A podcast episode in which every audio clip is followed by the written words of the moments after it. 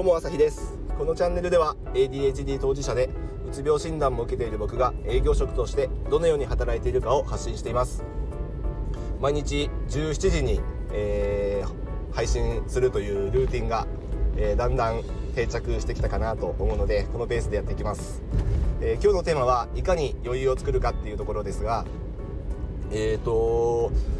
まあなんせいっぱいいっぱいになりがちな ADHD ですので、えーと、やりたいことややらなきゃいけないことがこう頭の中にどんどんどんどん湧き上がってきてそれを処理しきれずにいるから本当は最優先でやらなきゃいけないことが、えー、漏れてしまったりやり忘れてしまったり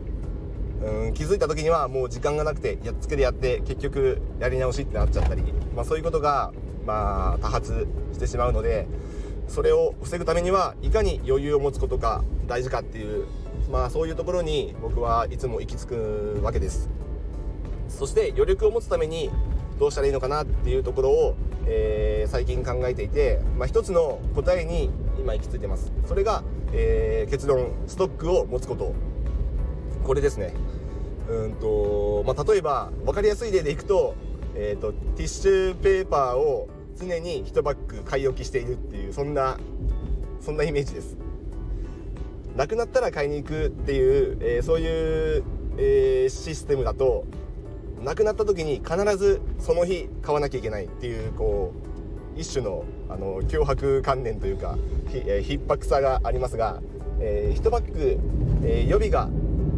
あってそれを開けた段階で買いに行くっていうそういう風にしていると、まあ、今日じゃなくても明日でもいいなんとかなるっていう、えー、そういう余裕が生まれてきます。なのでこれを、えー、目の前の仕事だとか、えー、いろいろなやらなきゃいけないことに応用していくと、まあ、僕で言うと音声配信を今平日毎日17時から、えー、配信するために、えー、毎日収録してるわけですがこれ例えば1日分、えー、ストックしておくと例えば今日なんか突発的な仕事が入ってきたりなんかこうトラブルに見舞われたりして収録できなかったとしてもその日の分は前日に収録してあるのでその日は何事もなく、えー、配信がなされます。そういう余裕感が結構大事なんじゃないかな。自分自身に対して、えー、余力を持たすことにつながるんじゃないかなっていうふうに思ってるので、まあ、そうは言ってもなかなかうまくいってはいないですけど、えー、一つでも多くストックしておくことをえーと、今は意識してやっています。だからこれを、まあ、実際の僕の仕事営業に生かすんであれば例えば今日3件訪問先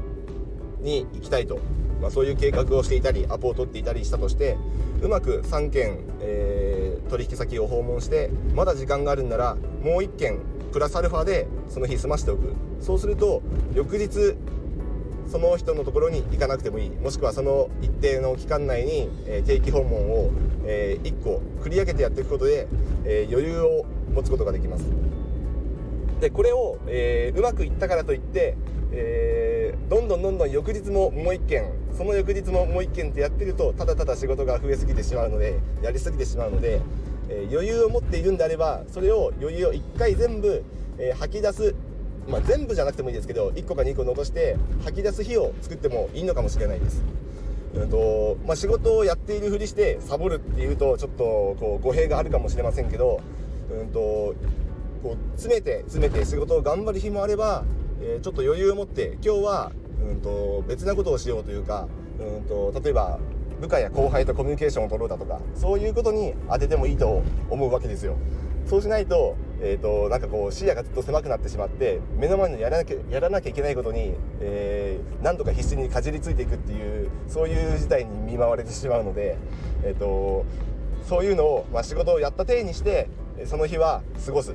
だけど実際はその仕事はもうすでに、えー、過去の、えー、前日だとか前々日だとかに済ませておいてその日その仕事をやった体ではいるけど実態は別なことに精を出している。でそれがこう気分転換にもなるし、えーと、いろんな意味で、えーと、仕事がこう広い視野を持ってうまくいろんなことが進むそんな状況を作り出せるんじゃないかなっていうふうに、えー、思うので、えー、1個でも2個でもやるべきことをちょっと早めにやって切り上げてストックしておいてで、えー、そのストックをどっかで吐き出す。で吐き出す時に自分の体を休めてで周りとコミュニケーションを取ったりもしくは調べ物だとか、まあ、何でもいいんですけどやりたいことに時間を当てると。で自分自身のこうブラッシュアップというかスキルアップにもそういうことがつながると思うので、まあ、目の前のことに忙殺されてるといつ自分のねこう勉強の時間に当てるんだとかいつこう知識をもっと深めるんだとかそういうなんだろうこう引き出しをたくさん作ることも、まあ、僕らの、えやることの一つだと思うのでそういう時間に当てるっていう意味でももうさっさと目の前の仕事やらなきゃいけないことはもう繰り上げ繰り上げでやってでそれをどっかで溜め込んでどっかで吐き出してでその吐き出してる時には、え、別なことをやるっていうこういうルーティンが、ま、長い長期的なルーティンですねこういうのをやっていくとなんか目の前のことに忙殺されないで済むかなっていうふうに思ったのでちょっと余力を持つ方法の一つとして、えー、ストックを持つこれをちょっと意識してやっていきたいなと思うので、まあ、ちょっとよかったら皆さん真似してみてください。まあ、ビジネスでいうところでもよくストック型のビジネスとフロー型のビジネスって、えー、分かれますけどストック型って YouTube とかまあポッドキャストとか、まあ、こういう音声もそうなんでしょうけど1回収録してアップしてしまうとあとは、えーと、周りの人たちがそれを再生してくれることで、えー、収益が勝手に入ってくるっていうそういうビジネスモデルがストック型のビジネス。だから YouTube で、えー、すごくクオリティの高い動画を上げてしまえばあとは勝手に再生されて広告収入で、えー、食ってるっていうのが、まあ、YouTuber の皆さんですよね。一方で、えー、フロー型のビジネスってなんかこう案件を受注してそれを、えー、やることで、えお金を稼ぐ、まあ、サラリーマンとかももちろんそうですし、えーと、ココナラとかクラウドワークスとかそういうところで例えばなんかライティングのそういう、えー、案件を、えー、受注してで、えー、文章を書いて納品していくらいくらもらうみたいな。これも、まあ、自分が働くことで収入を得てるっていう意味でそういう感じのものをフロー型のビジネスって言いますけど、まあ、ストック型のビジネスの方が、まあ、なかなかマネタイズだとか収益をたくさん確保するっていう意味ではちょっとハードル高いですけど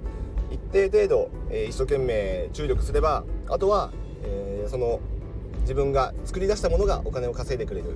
っていうそういうなんかこうどこかのこのポイントを超えると K 点を超えると楽になるっていうような仕組みですよねこのビジネスモデルでいうと。